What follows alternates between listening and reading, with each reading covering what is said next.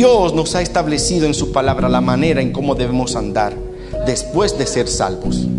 No vamos a discutir la salvación, vamos a hablar después que somos salvos. ¿Qué haremos? Si no termina con la salvación, entonces, después que soy salvo, ¿qué debo hacer? Usted debe ajustarse a lo que dice la palabra de Dios. La palabra del Señor en Efesios 4.1 dice, yo pues preso en el Señor os ruego que andéis como es digno de la vocación con que fuisteis llamado. Que andes como es digno de la vocación que fuisteis llamado. Fuimos llamados, señores, por una vocación santa. Usted debe amar esto más que a todo. Amar el llamado que Dios le ha hecho a usted. Por encima de todo tiene que estar el llamado de Dios sobre su vida. Colosenses 1.10 dice, así podréis andar como es digno del Señor, agradándole en todo, llevando fruto en toda buena obra y creciendo en el conocimiento de Dios. Así que ser salvo es una cosa, ser llamado sacerdote es otra. Pero caminar de acuerdo con este llamado es nuestra responsabilidad ahora. Y eso es cuando, en tanto nosotros recibimos el regalo que Dios ha prometido.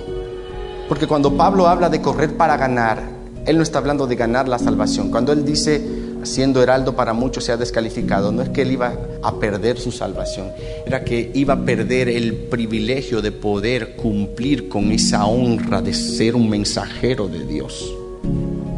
Hay muchos que predican en nombre de Dios, pero no están predicando la palabra de Dios. Porque no todo mensaje que se predica es un mensaje de Dios. No todo buen mensaje es un mensaje de Dios. Podemos hacer cosas creyendo que estamos agradando a Dios.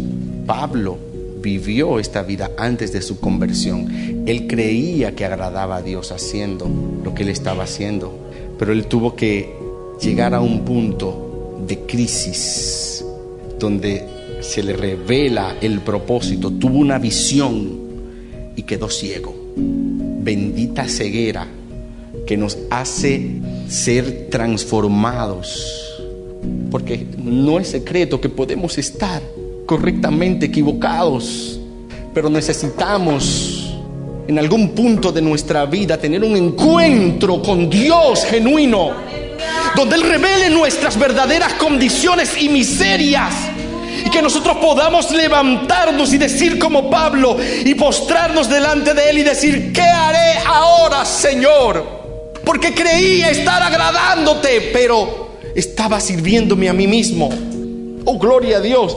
Por eso Él no se cansa de decir, yo prosigo a la meta, prosigo al premio del supremo llamamiento en Dios, en Cristo Jesús. Prosigo yo persigo ahora a Cristo. Yo fui ganado por Cristo y ahora yo vivo para ganar a Cristo. Ese es mi único objetivo, esa es mi única meta. La meta de nosotros como creyentes debe ser pura, señores. No debe estar mezclada con otros intereses. Nuestro mayor interés debe ser Dios.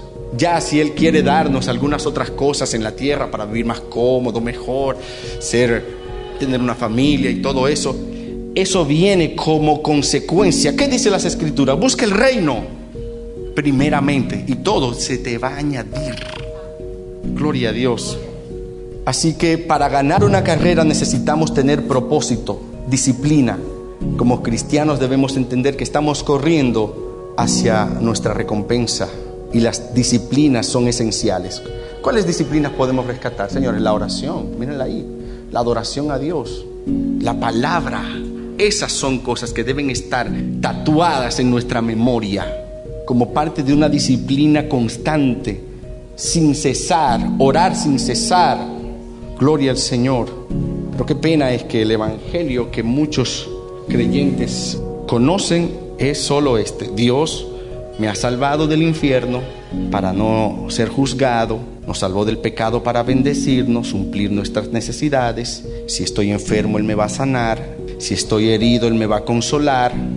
Si usted evalúa toda esta declaración, el propósito de este Evangelio solo se centra en suplir las necesidades espirituales y físicas del hombre. Y claro, esto es parte del propósito, pero no lo podemos definir como único propósito. Y para muchos creyentes es lo único que tienen en mente cuando piensan en el Evangelio. ¿Qué hay con lo que Dios desea ahora? Porque también Dios nos salva, pero dice en Lucas que Dios, habiéndonos librado de nuestros enemigos, ahora nos pide que le sirvamos en rectitud y en justicia y en santidad todos los días de nuestras vidas.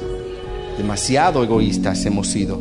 Claro que estas declaraciones hablan de un aspecto del propósito, pero no lo constituyen.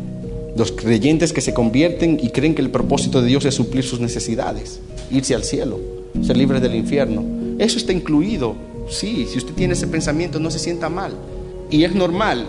Al principio, todos nos convertimos por temor al perecer.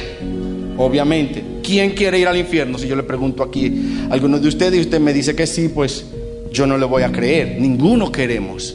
Pero no debe ser eso lo que me mueva a servir a Dios. O sea, eso no está en mi mente. Lo que a mí me gobierna es el propósito. ¿Cuándo? Cuando vi la luz.